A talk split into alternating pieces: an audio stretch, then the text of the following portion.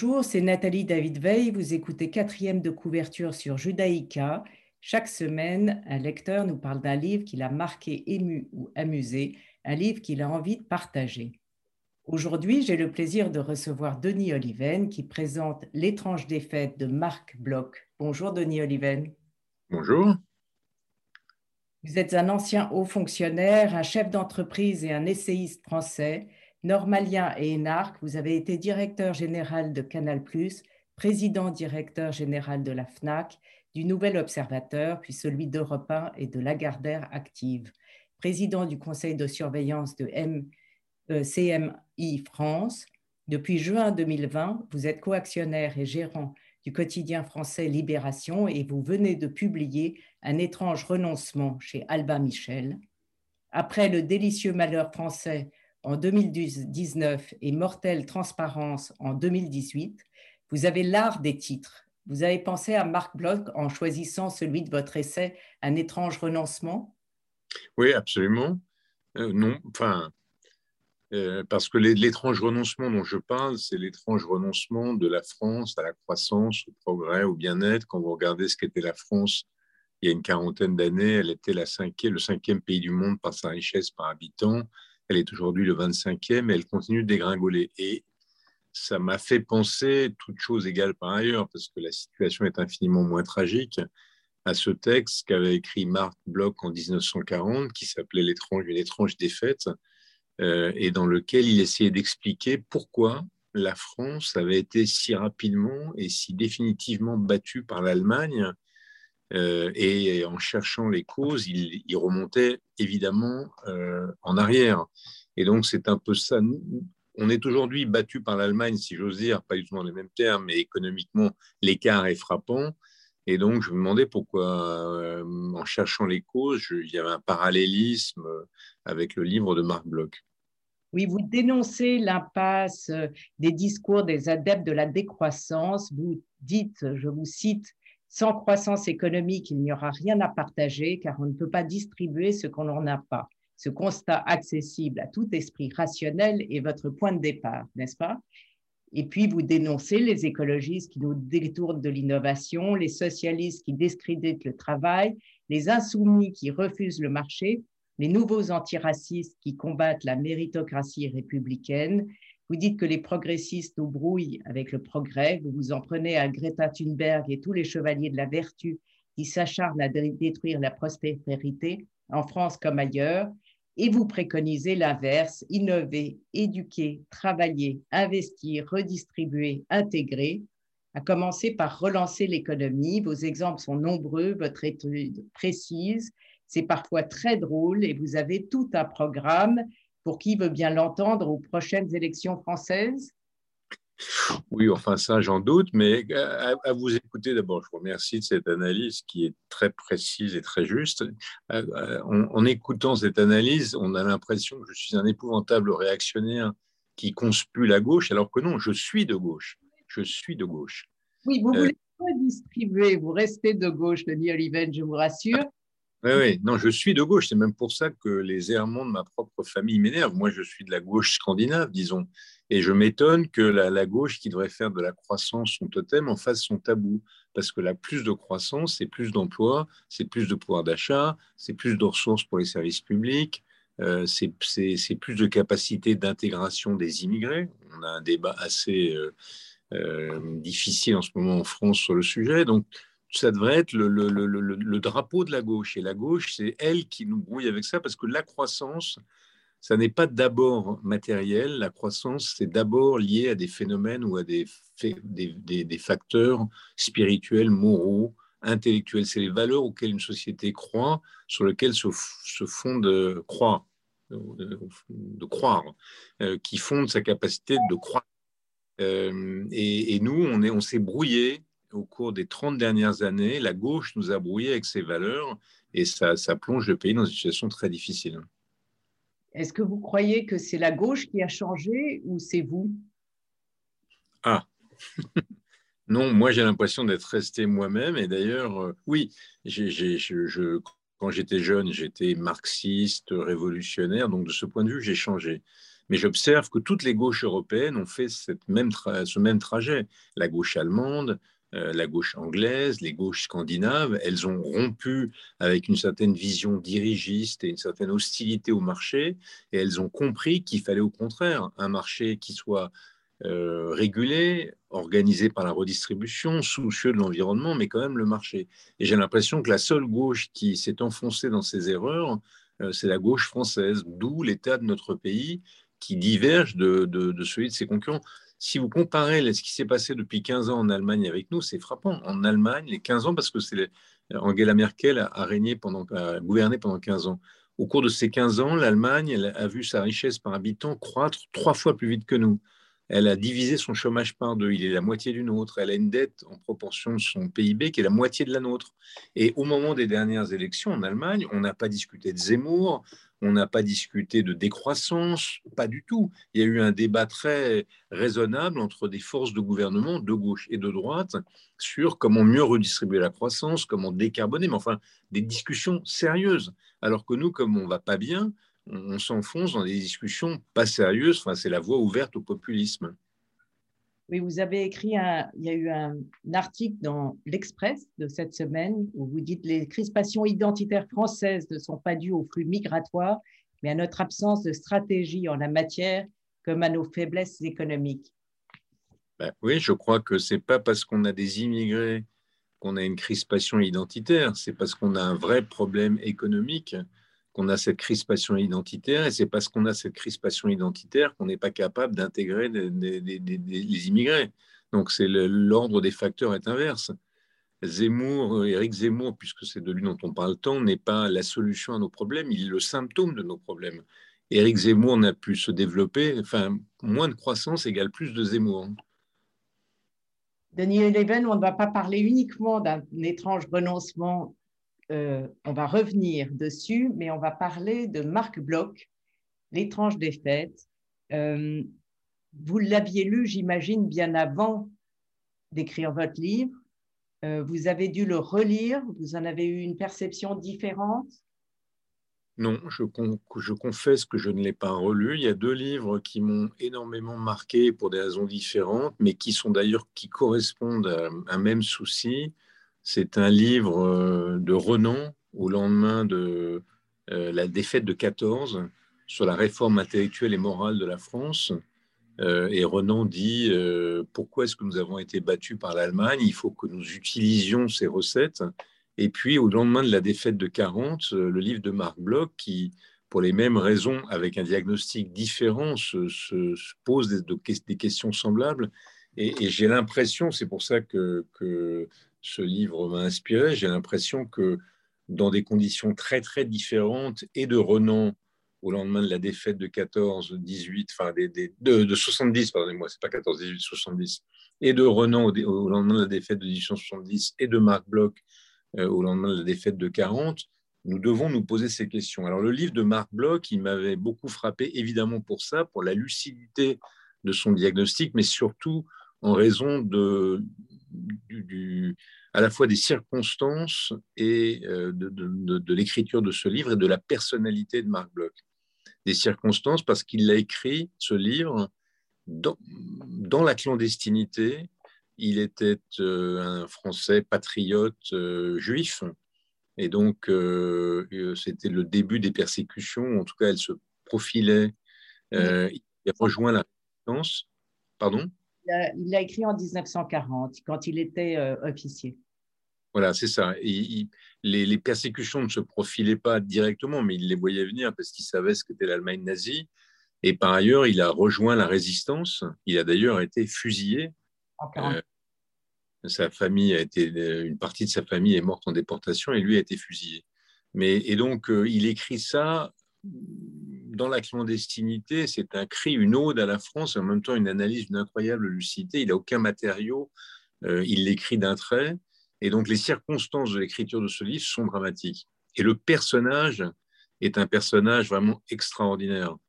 Euh, il, débute son récit par euh, cette évocation sur son parcours.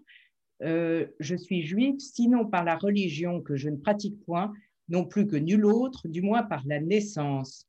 Je ne revendique jamais mon origine que dans un cas, en face d'un antisémite.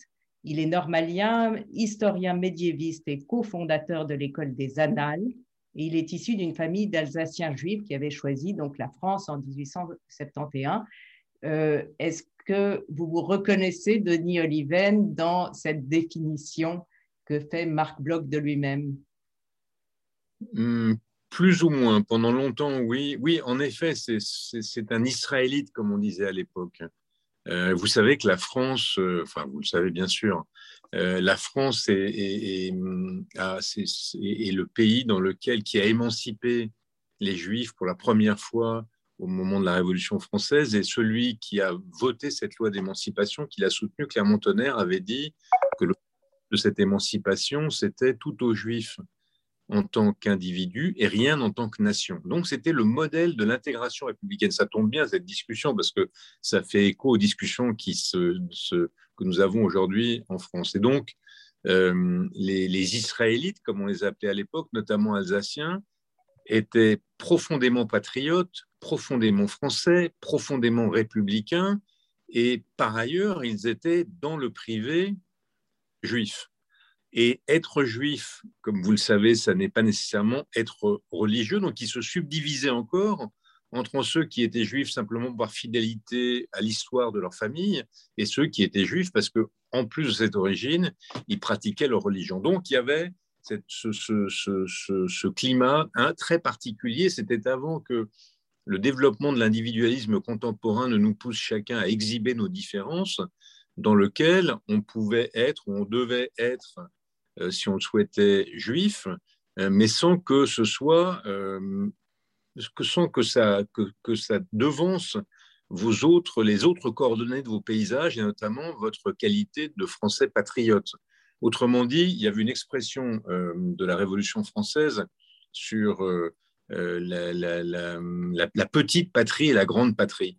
La grande patrie, c'était la France, et la petite patrie, c'était vos particularismes. Ça pouvait être la Bretagne, euh, mais ça pouvait être aussi votre religion, le judaïsme. Donc oui, cette façon de vivre ces différences dans le creuset national français, dans le modèle républicain français, me parle évidemment. Mais je sais tout de même, je suis conscient du fait que les choses ont changé et que désormais, les individus souverains ont besoin d'exhiber leurs différences, et pas seulement religieuses ou d'origine, euh, sexuelle, régionale et que sais-je. Donc on ne va pas reconstituer le passé mais je trouve tout de même, moi, je suis évidemment sensible euh, à, cette façon de vivre la nationalité française, la citoyenneté et son particularisme de, Marc Bloch, c'est-à-dire avec une certaine pudeur, une certaine discrétion, une certaine réserve et surtout un primat euh, de l'appartenance nationale sur toute autre considération.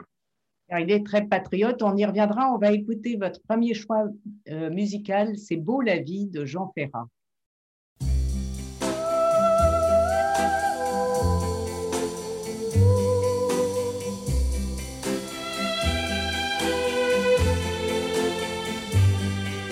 Le vent dans tes cheveux blonds, le soleil à l'horizon, quelques mots d'une chanson, que c'est beau, c'est beau la vie. Un oiseau qui fait la roue sur un arbre déjà beau, et son cri par-dessus tout, que c'est beau, c'est beau la vie tout ce qui tremble et palpite, tout ce qui lutte et se bat, tout ce que j'ai cru trop vite, a jamais perdu pour moi. Pouvoir encore regarder, pouvoir encore écouter, et surtout pouvoir chanter que c'est beau, c'est beau la vie jazz ouvert dans la nuit, sa trompette qui nous suit dans une rue de Paris. Que c'est beau, c'est beau la vie.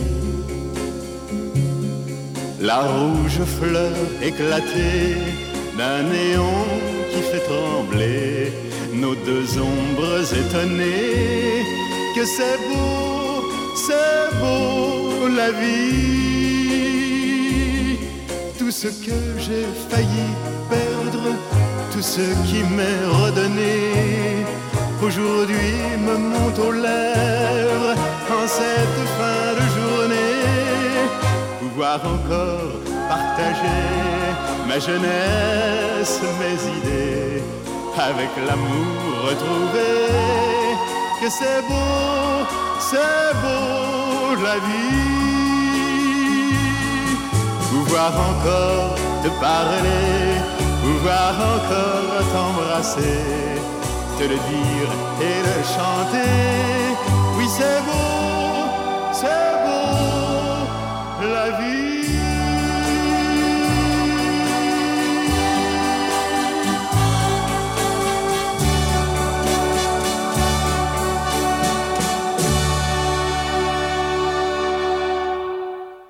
Denis Oliven nous parle de son livre Un étrange renoncement qui vient de paraître chez Albin Michel et qu'il faut lire, et L'étrange défaite de Marc Bloch, qui est un classique du genre et qui explique effectivement avec grande lucidité euh, les raisons de la défaite française euh, à l'époque. Il dit euh, J'appartiens à une génération qui a mauvaise conscience, que j'ai trouvé assez bien euh, qui expliquait assez bien ce qui s'était passé, car il dit que ce n'est pas uniquement à cause de l'armée ni à cause des services de renseignement, mais aussi par la politique euh, et la, responsabilité sociale et civile que les choses se sont si mal passées.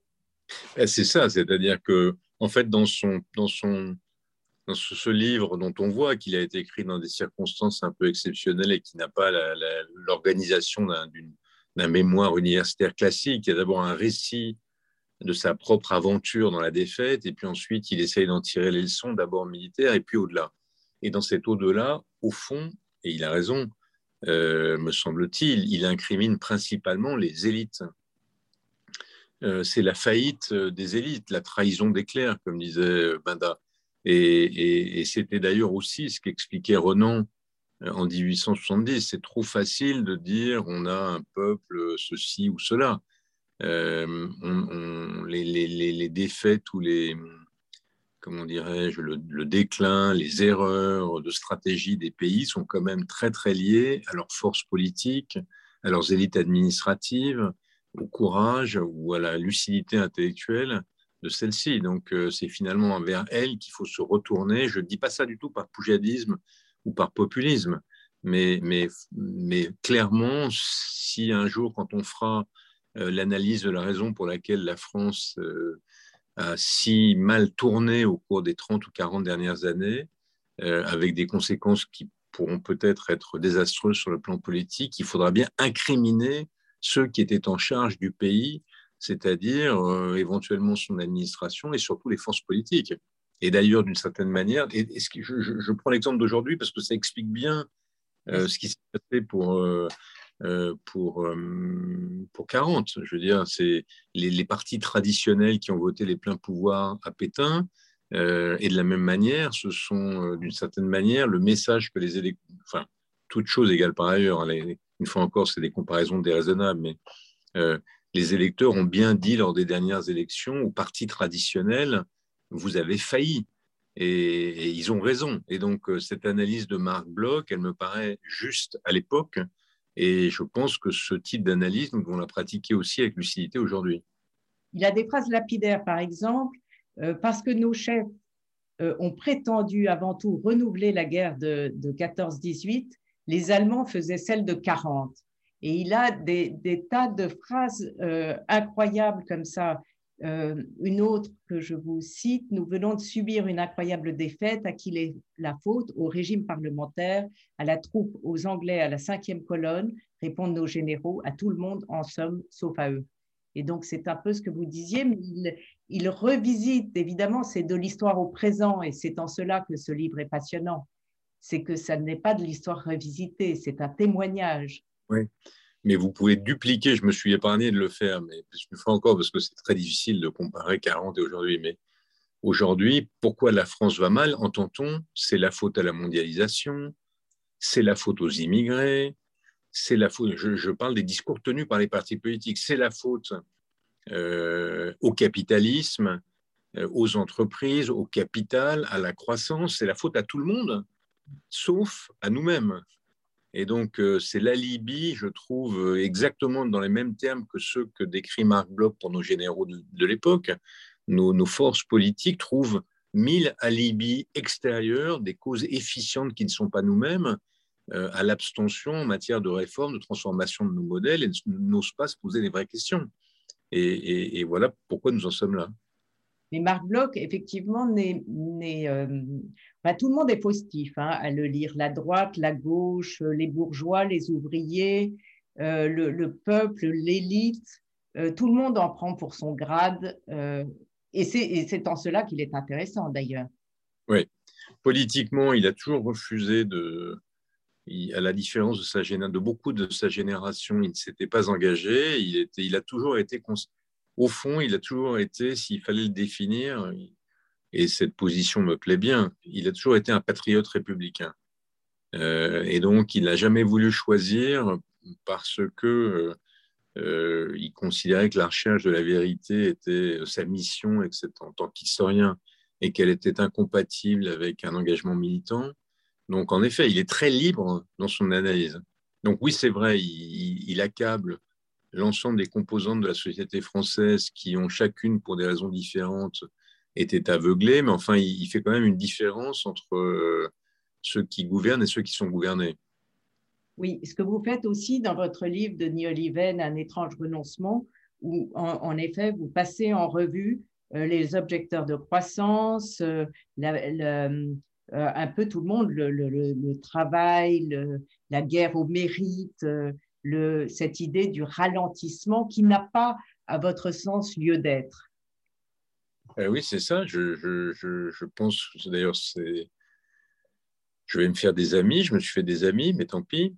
oui, je pense qu'il faut que le, le, premier exercice, c'est de regarder lucidement ce qui ne va pas, pourquoi on ne va pas? Bien On ne va pas bien parce qu'on travaille moins que les autres, on ne va pas bien parce qu'on investit moins dans l'innovation que les autres, on ne va pas bien parce qu'on a laissé euh, se, dégrader notre système éducatif, on ne va pas bien parce qu'on n'a pas fait des réformes. Euh, une fois encore, il ne s'agit pas de réformes ultra-libérales, hein, pas du tout. Moi, mon modèle, c'est les Scandinaves, donc ce sont des réformes qui n'auraient pas modifié notre modèle social, mais qui l'auraient rendu simplement efficace et chaque fois qu'on est confronté à ces difficultés, ben, on recule et on cherche des boucs émissaires. Je, prends un seul exemple, la retraite. Tout, le monde sait bien qu'il faut euh, allonger euh, la durée d'activité. Tout le monde le sait, c'est évident, parce que la, durée de vie augmente et c'est vrai que tous les autres pays l'ont fait.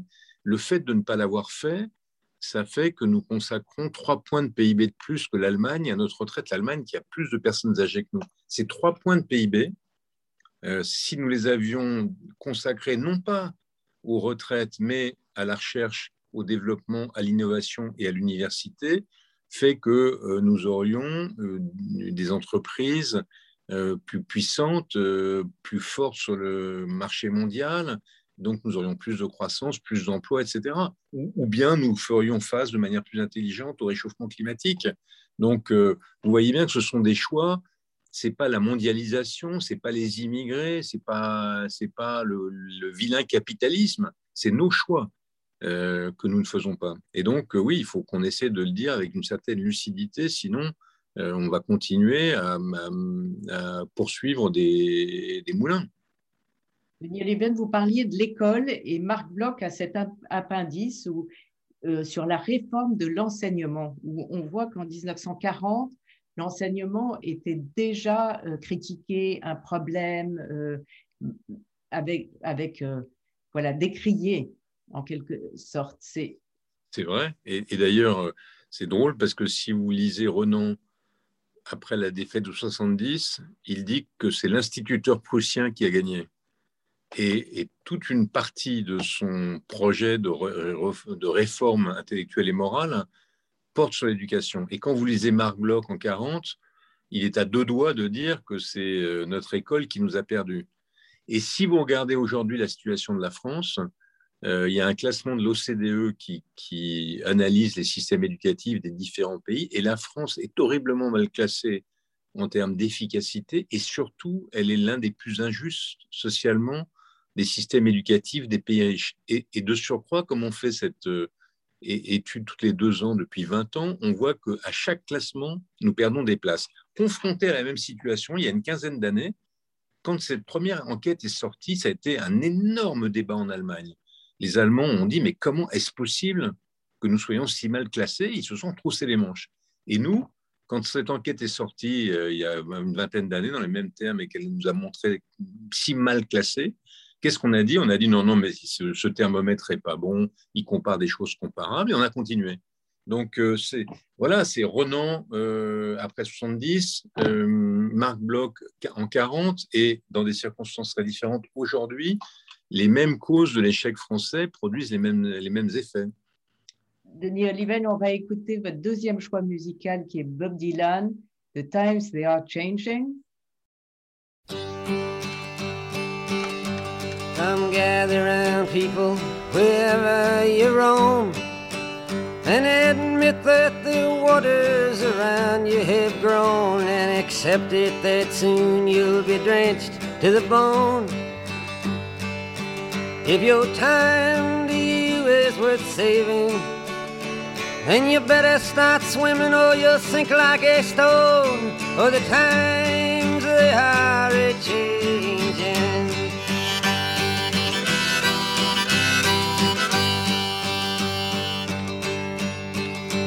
Some writers and critics who prophesize with your pen. And keep your eyes wide, the chance won't come again. And don't speak too soon, for the wheel's still in spin. And there's no telling who that it's naming.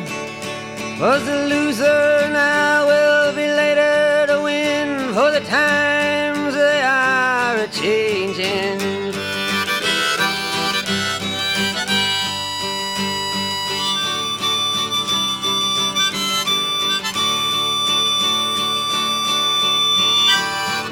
Senators, congressmen, please heed the call.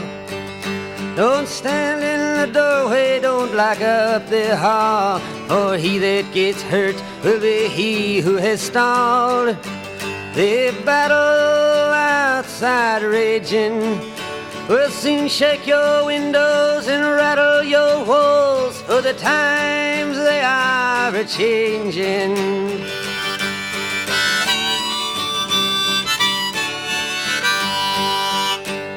Mothers and fathers throughout the land.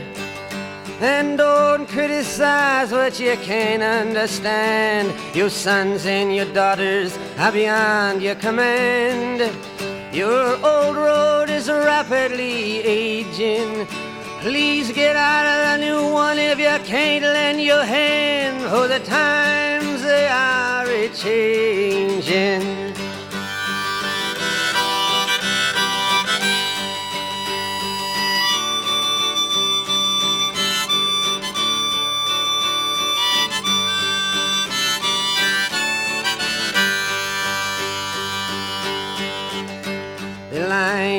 The curse it is cast. The slow one now will later be fast, as the present now will later be past. The order is rapidly fading, and the first one now will later be last, for the times they are a changing.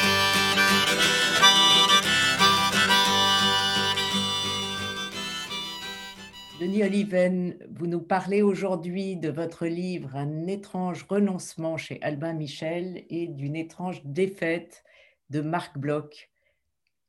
Euh, ce qui, moi, m'a surpris et je ne savais pas du tout, c'est la manière dont le livre a été retrouvé de manière absolument formidable.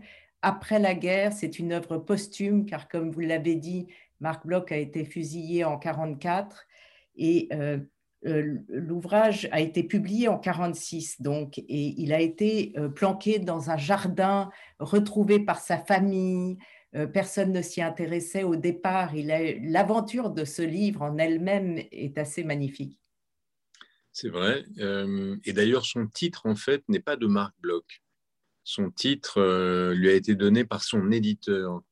Je crois que le titre euh, originel du, livre, tel que Marc Bloch l'avait donné, c'était quelque chose comme Expérience ou enfin un titre assez passe-partout.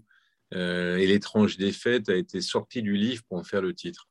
mais de toute façon, tout dans le destin. Alors c'est vrai que le destin de ce livre est étrange, c'est qu'il a été dissimulé, retrouvé et il a connu une ferveur immense euh, après sa publication.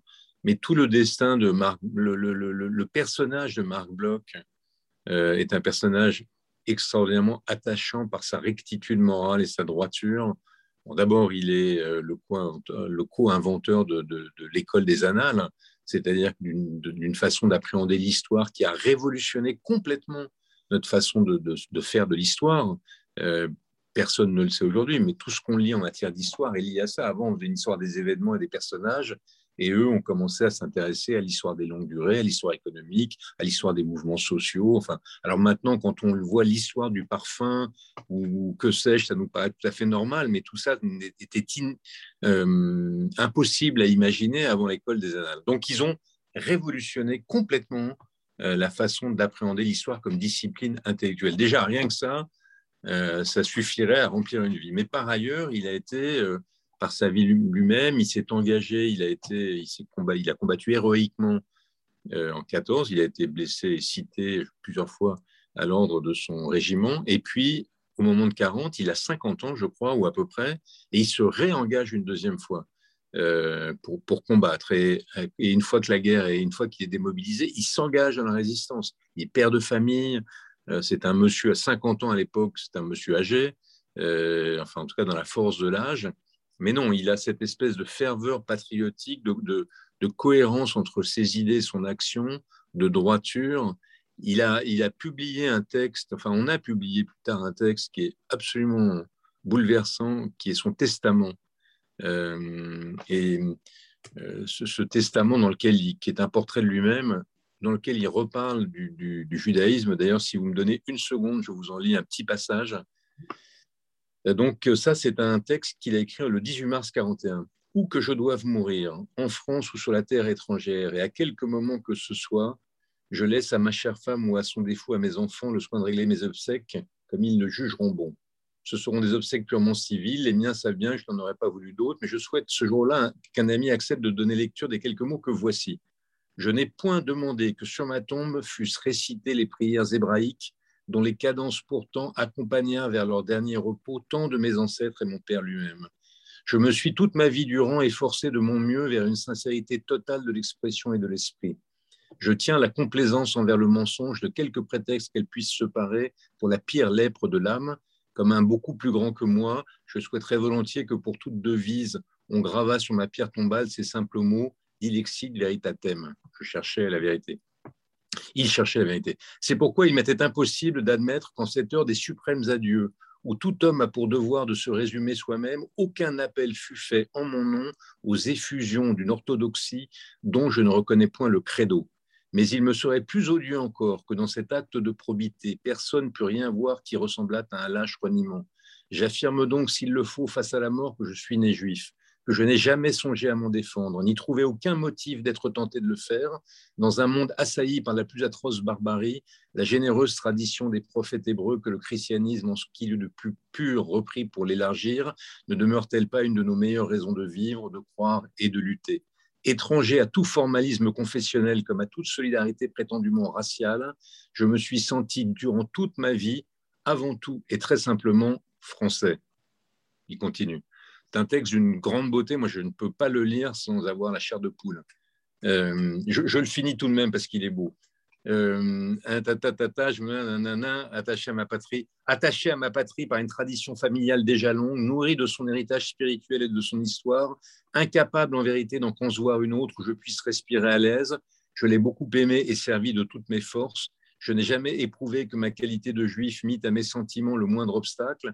Au cours des deux guerres, il ne m'a pas été donné de mourir pour la France, du moins puis-je en toute sincérité me rendre témoignage. Je meurs comme j'ai vécu, en bon français.